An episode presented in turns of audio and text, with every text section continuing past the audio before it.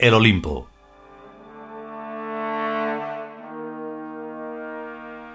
Decimotercer capítulo. Tercera parte.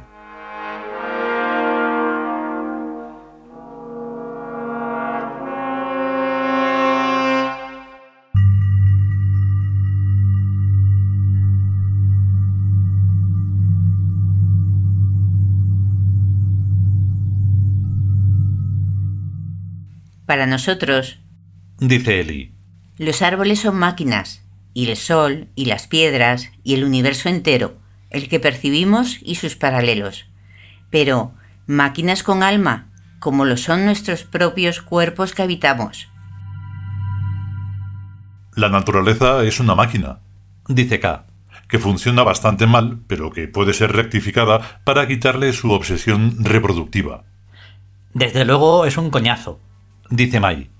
El Sire, que tiene ya un año, hace meses que podría ser padre, y a lo mejor hasta abuelo, si no le hubiéramos impedido jugar con su Alteza.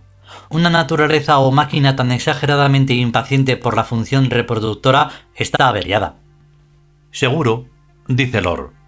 De eso no cabe la menor duda, lo que nos indica que nuestra primera tarea como Tiud es la de reparar a la naturaleza. ¿Y qué otra cosa nos proponemos con la manipulación genética y la eliminación de la madre en el proceso reproductor?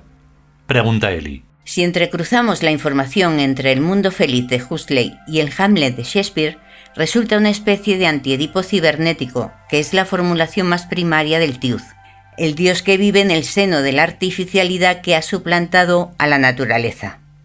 Arquetípicamente, esto nos retrotrae a la situación previa a la creación de la materia, y a un tiempo anterior al tiempo, o sea, a la eternidad, al SEM, al tiempo que puede ser polarizado en la dirección que nos resultará más conveniente.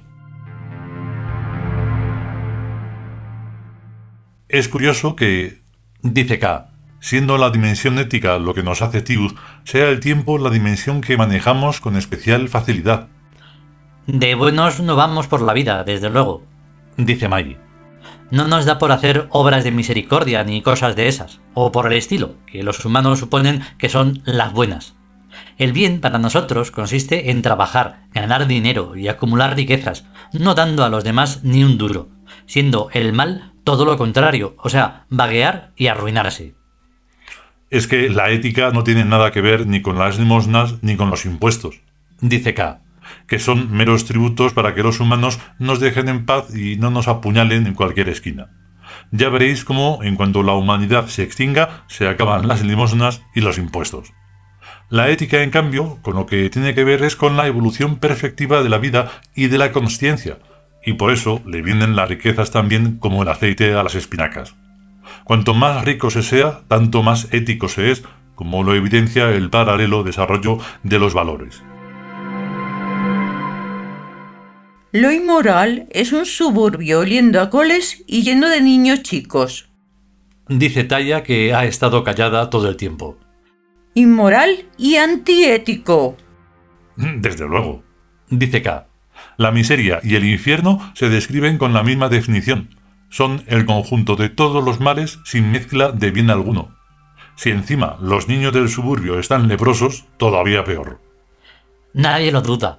Dice Mai. No es ético que los pobres tengan hijos. Y no solo no es ético, dice Lord, sino ni tan siquiera inteligente, Cuanto más pobre y subnormal es una tía, aporta Mai. tanto más ganas tiene de quedarse preñada, sin preocuparse poco ni mucho del negro porvenir que le aguarda a la criaturita cuando nace de una tal madre irresponsable. ¿Es esto humano? ¿Es que vale acaso tanto un orgasmo? Los animales follan y paren con la mínima edad que esas operaciones les sean posible. Dice K. Pero la civilización humana, y por tanto lo humano, procura retrasar esos momentos hasta edades más óptimas, o al menos más convenientes para la prole. Esta regla se suele cumplir tanto más cuanto más elevada y educada es una clase social, y tanto menos cuanto más baja y animaloide sea la clase social de referencia. Por eso, digo yo, Dice Taya. Hamlet era hijo único, y eso que era hijo del rey de Dinamarca. Los países nórdicos son los más civilizados. Desde luego, dice Lord. Quizás porque al ser más fríos tienen las hormonas más amaestradas y saben por eso que un hijo es un proyecto de vida y no un simple subproducto del cachondeo de la madre y el padre. ¿Qué es lo que es en los países y clases sociales tercermundistas?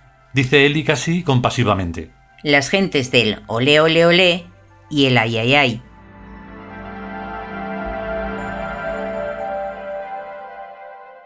No vale la pena detenernos más en este tema, dice K.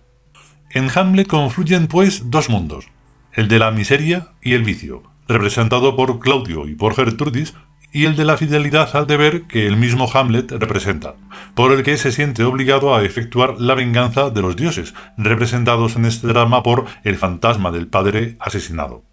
Y aquí hay sabiduría, Seguramente Shakespeare ni siquiera se dio cuenta de que en la lógica argumental de su obra nos estaba dando un precioso mensaje, el del procedimiento tiud correcto para efectuar la venganza de los dioses en cualquier situación dada.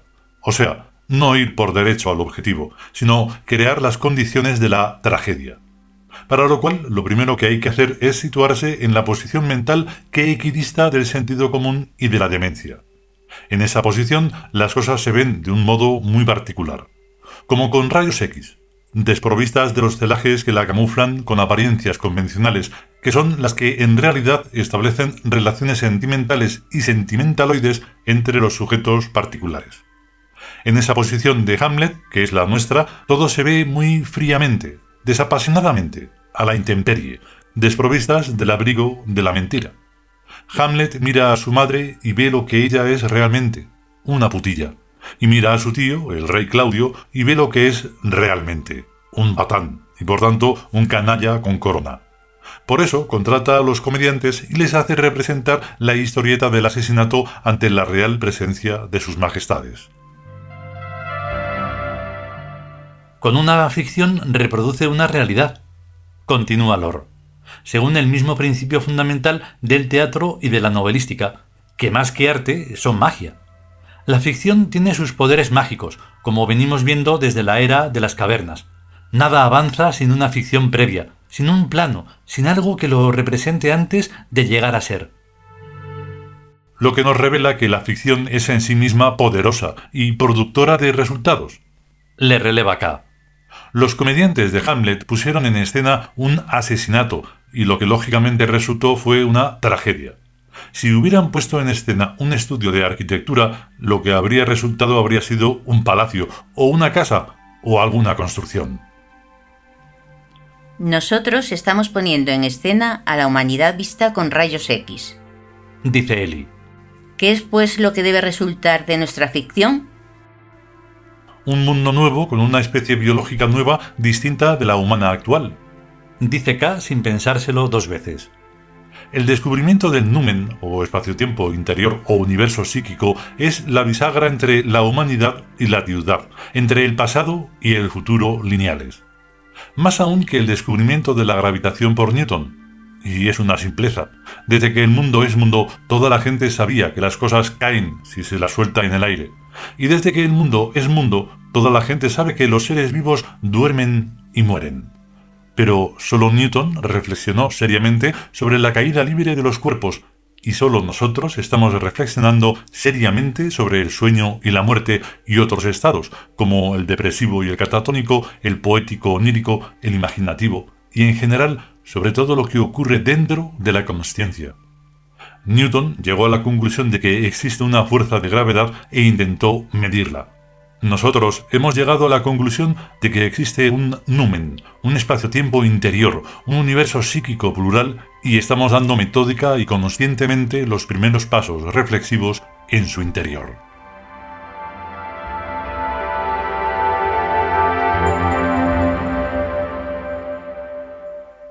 Continuará.